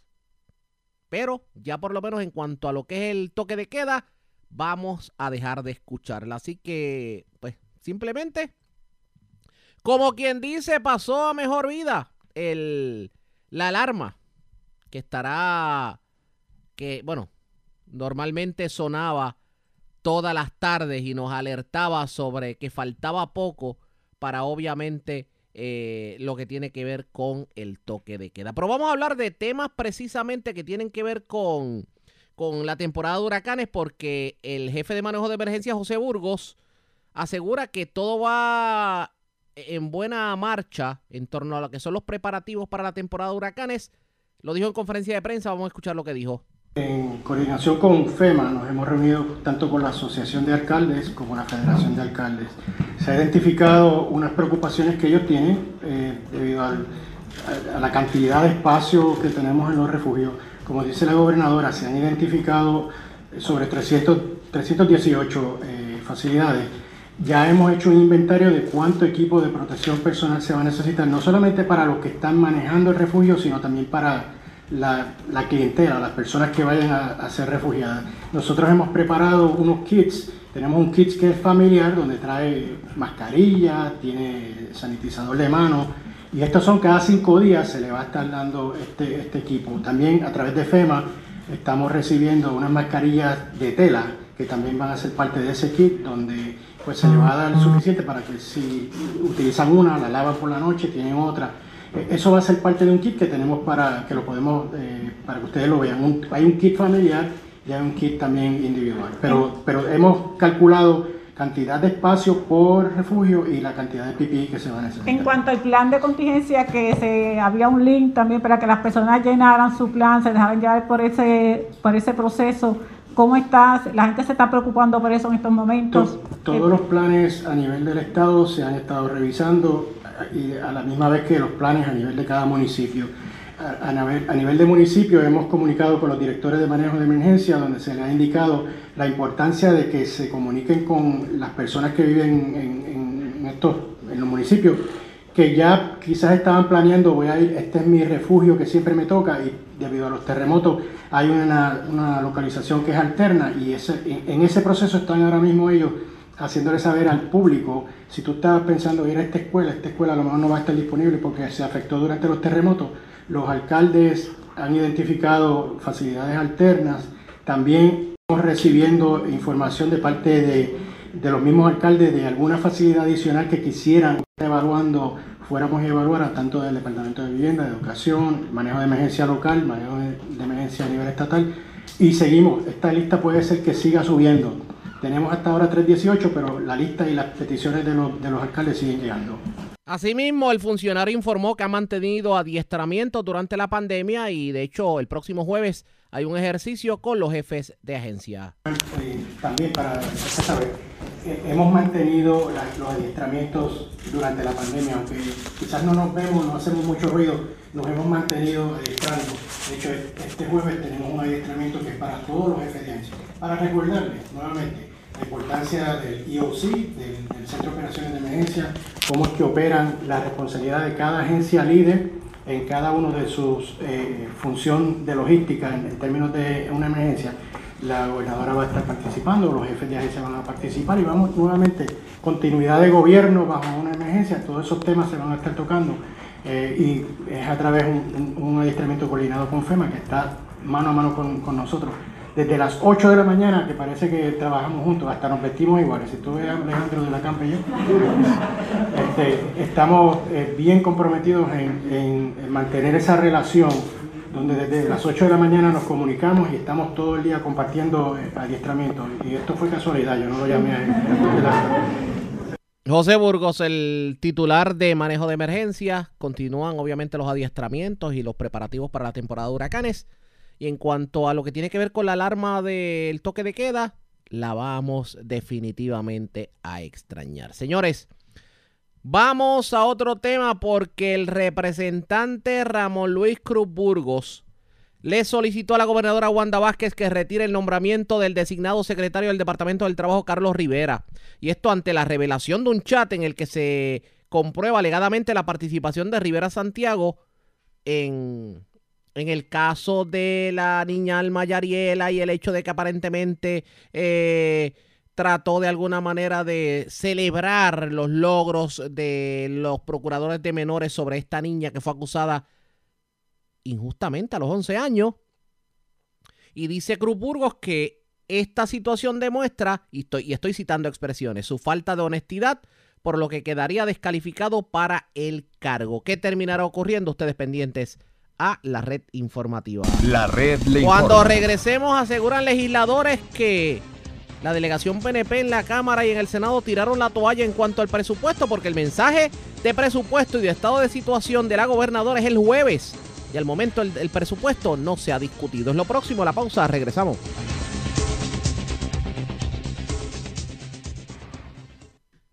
La red le informa. Señores, regresamos a la red La Informa, el noticiero estelar de la red informativa. Gracias por compartir con nosotros. Los legisladores verdaderamente, por lo menos en el caso del Partido Nuevo Progresista, tiraron la toalla en cuanto al presupuesto se refiere. Porque de hecho el mensaje de la gobernadora es el próximo jueves de presupuesto.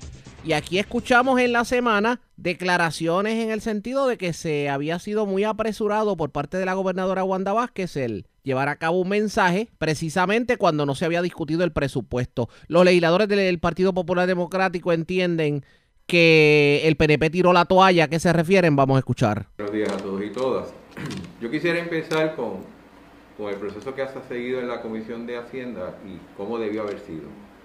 Nosotros se nos notifica verbalmente eh, la semana pasada y eventualmente vía correo electrónico el viernes de que iban a haber vistas públicas de lunes a sábado, seis días a partir del 15 de junio. De por sí, el comienzo de las vistas es bien tarde. De hecho, en experiencias de años anteriores, ya para esta fecha se estaba o culminando las vistas o inclusive desarrollando un informe de comisión para poder evaluarlo en la sesión y eventualmente pase al Senado para que el Senado tenga la oportunidad de evaluarlo. Esto cambia todo el panorama hasta el 19 de junio. Como dijo el señor portavoz, Tatito Hernández, no hay tiempo, son seis días calendarios, sin embargo, con el día de Padre Domingo, complica esto, sin contar que tú necesitas un día para poder aprobarlo en, sesión y eventualmente llevarlo al Senado y todo ese tipo de cosas, es bastante complicado e irresponsable. Por otro lado, uno pudiera decir, bueno, es que no ha llegado el presupuesto. La Comisión de Hacienda no se activa porque llega o no un presupuesto. De hecho, no solamente desde hoy, desde posiblemente hace un mes atrás o dos, la comisión se pudo haber reunido para ver el impacto que iba a tener la pandemia en los recaudos del gobierno. Porque el, para mí, de las cosas más importantes de la evaluación de un presupuesto es poder garantizar qué dinero se va a recoger.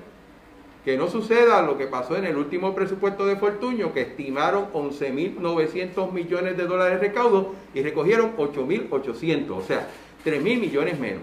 Esa irresponsabilidad tú la evitas si evalúas primero que todo las proyecciones de ingresos, que no tienes que esperar un presupuesto, tú puedes haberlo hecho hace un mes y no solamente llamar al ente de gobierno, que es lo que están haciendo, sino que puedes llamar a otras entidades, Nueva Economía, los, pequeños comerciantes, las grandes cadenas, o sea, y distintos economistas que te planteen cuál debe de ser o cuál se proyecta que es el ingreso. Yo creo que ese es el primer paso y se pudo haber hecho un mes antes y no lo hicieron. Y de hecho no lo están haciendo. Y sobre todo porque si usted tiene una diferencia con la Junta, usted tiene que desarrollar algún mecanismo donde usted indique, mire, mis números, mis, mis, expertos, mis economistas me están diciendo que voy a recoger X cantidad de dinero y si tú realmente quieres ir a un tribunal a pelear ese presupuesto, tienes que tener la data que tú generas. Es imposible tú ir a un tribunal utilizando la data de la persona que tú estás diciendo que el presupuesto no sirve. De hecho, qué casualidad que salieron la semana pasada, este fin de semana, que van a demandar a la Junta por seis proyectos. ¿Y qué pasó con los tres presupuestos de los últimos años? ¿Por qué no los llevaron a la Corte? ¿Por qué no lo, no lo, no lo eh, eh, retaron? ¿Por qué? Porque sencillamente esto es un juego de toma y dame. Aquí lo que está haciendo la legislatura hoy es literalmente ponerle en bandeja de plata el presupuesto a la Junta. Literalmente aquí se va a aprobar el presupuesto de la Junta. Olvídese que diga la gobernadora el jueves. Y la única forma de tú combatir un presupuesto, si tú entiendes que está malo, es haciendo tu trabajo. Y en estos tres años y en este cuarto, lamentablemente, esta comisión no ha hecho ese trabajo. No lo ha hecho. Y en ese sentido, para nosotros una indignación, yo creo que una falta de respeto, una falta de transparencia. Yo estoy seguro que el compañero Tony Soto sabe el presupuesto y lo ha evaluado y lo ha hablado con todo el mundo. Pero la minoría no tenemos esa información, y mucho menos el país. Y estamos hablando de un proyecto de ley que va a regir el gasto de gobierno por el próximo año, los seis meses que le queda a este gobierno y los próximos seis meses que vamos a estar los populares en el poder. Esa es la gran responsabilidad que tenemos que hacer y que esta legislatura está claudicando. Esto no es poca cosa. Y la realidad es que en una democracia, en ninguna democracia, tú apruebas un presupuesto a oscuras, sin vistas públicas, sin las distintas personas que te puedan opinar sobre ello. Y eso es parte de, de- lo que estamos trayendo en este comunicado de prensa. Voy a dejar al compañero Aponte Dalmau. Quiere excusar a Luis Raúl Torres y a Jesús Manuel Ortiz, los cuales son miembros de esta comisión, pero por situaciones personales no pudieron llegar a esta hora. Muchas gracias, Jesús Santa. Nosotros nos encontramos en este momento en una declaración de emergencia. Nosotros en los pasados tres años comenzamos estos procesos de vistas en el mes de mayo. Y de ordinario, en estos tres años hemos visto el mismo patrón que ha sucedido aquí con todas las agencias que vienen a traer presupuestos consolidados. Presupuestos donde las agencias principales, que tienen varias agencias a su vez dentro de su sombrilla, no descifran, no determinan de forma individual la cantidad de ingresos y gastos y los presupuestos independientes de estas agencias. ¿Qué es lo que sucede con esto? Y nosotros lo hemos planteado constantemente. Que allí nosotros no vemos los gastos alegres de los contratos, de los gastos de publicidad, de todos aquellos gastos inflados y que necesariamente afectan directamente los servicios esenciales y razón por la cual después, al final del proceso, durante el año ordinario, ese presupuesto está desbalanceado. Casualmente estamos en una emergencia. Este era el momento de nosotros determinar cuántos de esos contratos nuevos han aparecido allí, no necesariamente requeridos o indispensables para atender o inflados innecesariamente para atender esta situación de la pandemia. Hoy, bochornosamente, lo quieren venir a ocultar. Pero no tan solo eso, que lo quieren venir a ocultar, sino no quieren seguir con el trámite constitucional de ser aquí la Asamblea Legislativa donde se tiene que discutir, sino que quieren utilizar de trampolín político y de excusa a la Junta de Control Fiscal para que durante todo este tiempo que queda de los seis meses de esta administración, cada vez que tengan que incumplir con el pueblo de Puerto Rico por su falta de transparencia e inacción, a quien tengan la bondad de echarle la culpa de todo ese montón de gastos innecesarios, sea la Junta de Control Fiscal, entregando los poderes constitucionales de nuestro país a que sea la Junta de Control Fiscal quien tenga control absoluto del proceso fiscal de este país. Esto es una deshonra, esto definitivamente lo que hace es un ejercicio de claudicar lo que ellos tienen por obligación que tener que venir a defender aquí. Así que, bochornosa las acciones de esta administración. Buen día.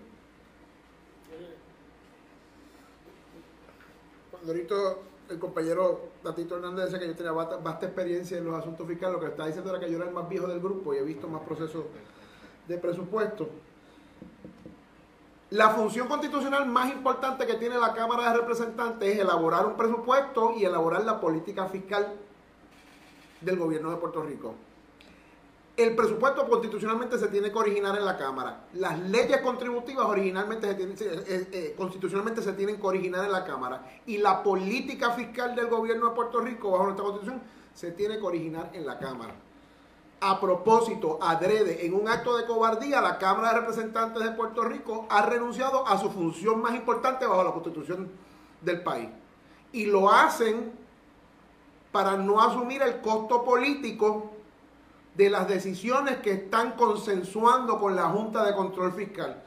Ellos están llegando a acuerdos con la Junta. Lo que no quieren es que el país lo sepa a través del proceso de vistas públicas, porque aquí estaría entonces la minoría del Partido Popular Democrático para dejar eso en evidencia. O al no hacer este proceso como manda la Constitución y con la publicidad y con el tiempo que se requiere, lo único que quieren hacer es esconderse para no admitir que ya ellos pactaron esto con la Junta y que lo que quieren es echarle la culpa a la Junta eh, de aquí a las elecciones de los entuertos que cree este presupuesto. Y para entonces no tener que eh, desglosar los gastos alegres, particularmente ahora en, año, en año electoral, donde entonces hay unas reglas adicionales como la veda electoral, particularmente esos últimos movimientos de gastos y de, y de movimientos de personal.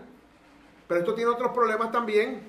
En la medida en que no tenemos una discusión seria de cómo los recaudos y los ingresos se alinean con los gastos, no solo el gobierno central no puede hacer sus proyecciones, sino que le crean un problema a la Universidad de Puerto Rico que está en una guerra ahora mismo con la Junta de Control Fiscal sobre cuál va a ser el presupuesto que opere en la Universidad de Puerto Rico y sí, le crean un problema adicional a los municipios porque los municipios no pueden hacer sus propuestas presupuestarias hasta que tengan un cuadro claro del presupuesto del Estado porque hay unos ingresos municipales que dependen de lo que es el presupuesto estatal.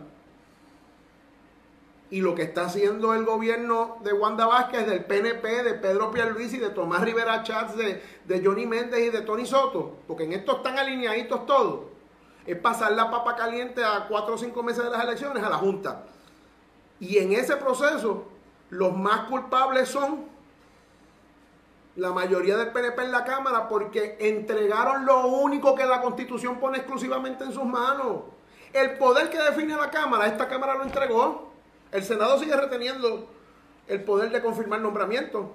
La Cámara le toca el de aprobar presupuestos y mandarlos para el Senado y discutirlos públicamente en vistas públicas. Y discutirlos públicamente con la Junta de Control Fiscal porque es la realidad que vivimos. Pues la Cámara entregó eso y, es un acto de cobardía, no solo un acto de irresponsabilidad, o sea, las, palabras, las cosas por su nombre, un acto de cobardía para no coger el caliente, para no cargar el bulto de lo que son malas decisiones que le hacen daño a Puerto Rico de cara a la elección. Y por eso que estamos denunciándolo. Y claro, a eso se junta la irresponsabilidad de la gobernadora que ha querido destruir su obligación constitucional de, dar un mensaje de estado de situación del país a las cámaras legislativas, que es lo que dice la constitución, para convertirlo en un burdo meeting de campaña. Y este es burdo, este no es ya con el meeting afuera del Capitolio. Aquí el meeting va a ser dentro del centro de convenciones, pago con fondos públicos para que la gobernadora trate de sacar ventaja frente a su rival interno, Pedro Pierluisi. Eso es lo que estamos denunciando. Eso es una traición al pueblo de Puerto Rico porque significa el entregar el poder más valioso y preciado que tiene la Cámara de Representantes, que es el de elaborar el presupuesto. Y eso en el librito mío se llama ser cobarde ante el pueblo de Puerto Rico. Así las cosas, el mensaje de la gobernadora de presupuesto del próximo jueves. Ustedes pendientes a la red informativa que tendremos cobertura sobre el particular. La red le informa. A la pausa regresamos a la parte final del noticiero estelar de la red informativa.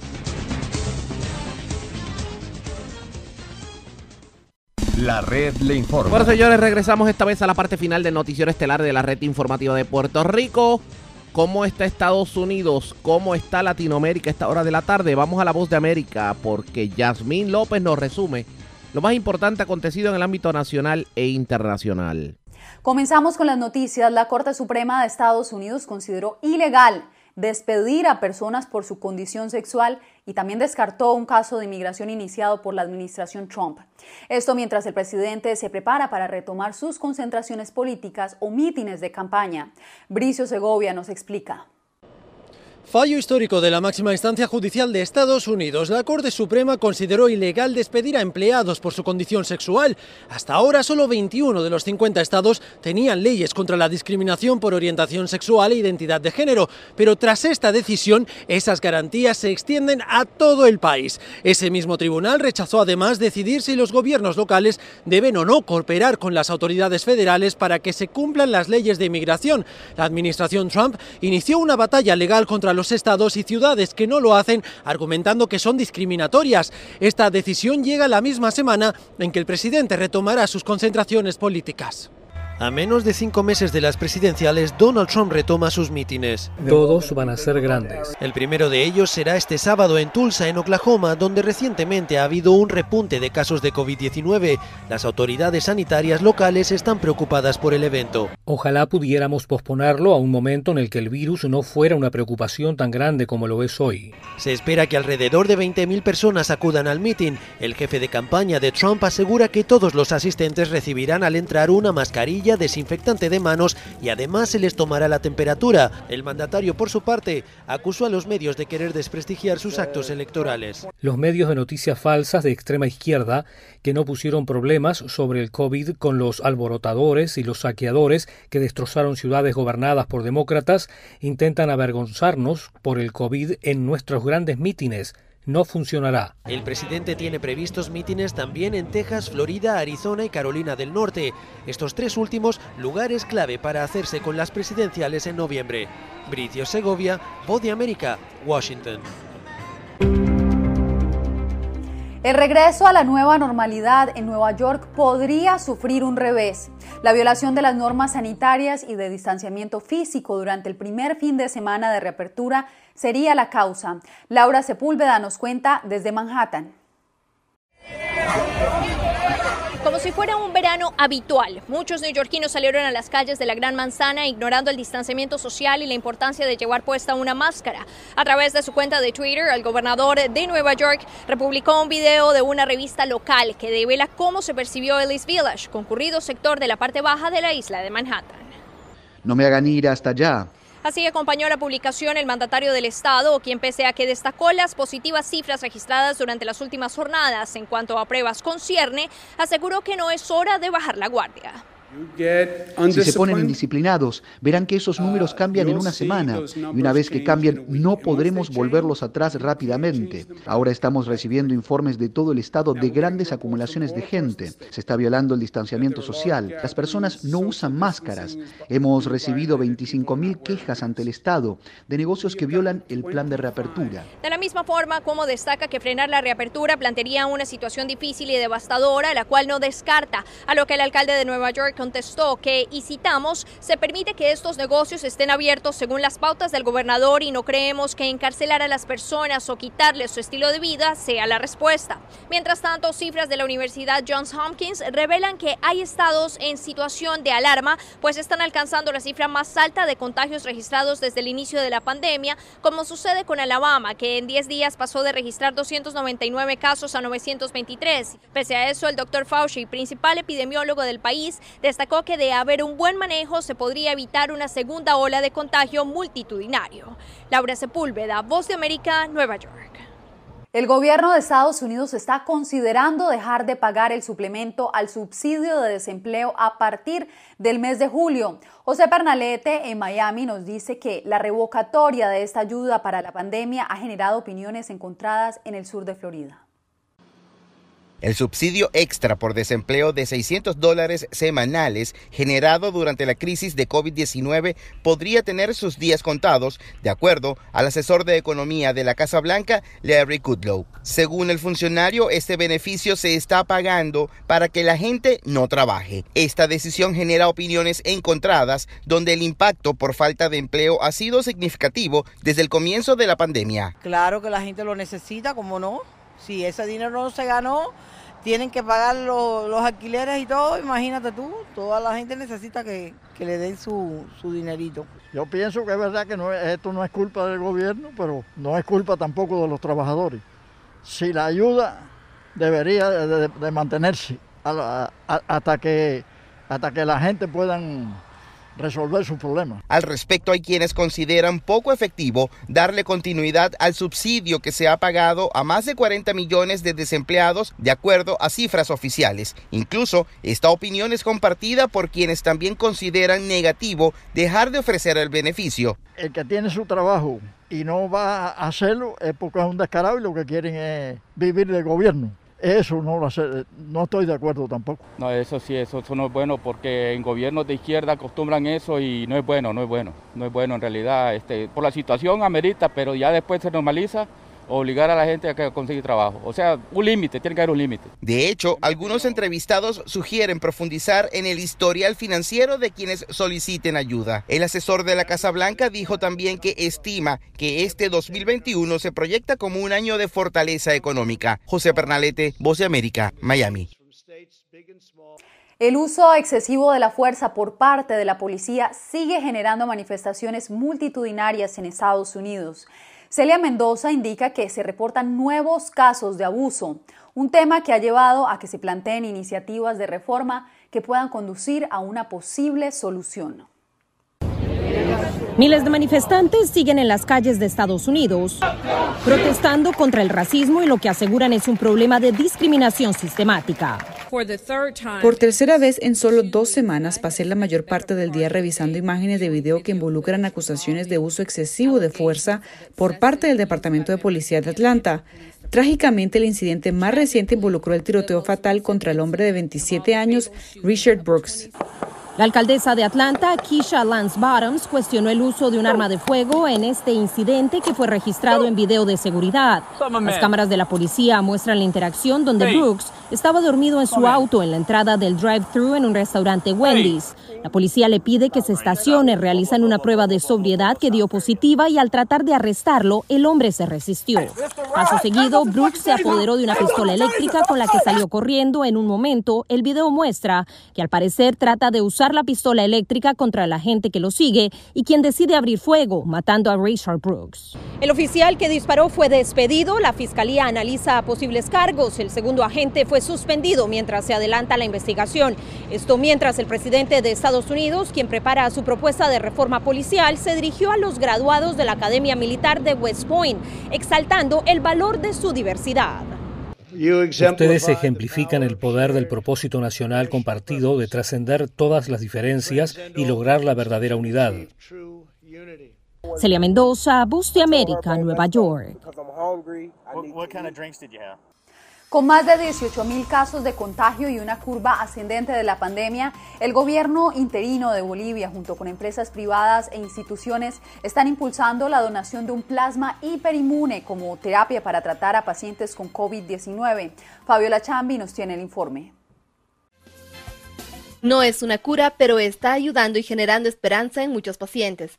Aunque no se ha comprobado la eficacia del tratamiento del plasma hiperinmune para personas con COVID-19, la terapia está teniendo resultados positivos en la convalecencia. De acuerdo al programa del Banco de Sangre del Ministerio de Salud de Bolivia, una sola donación puede salvar unas cuatro vidas.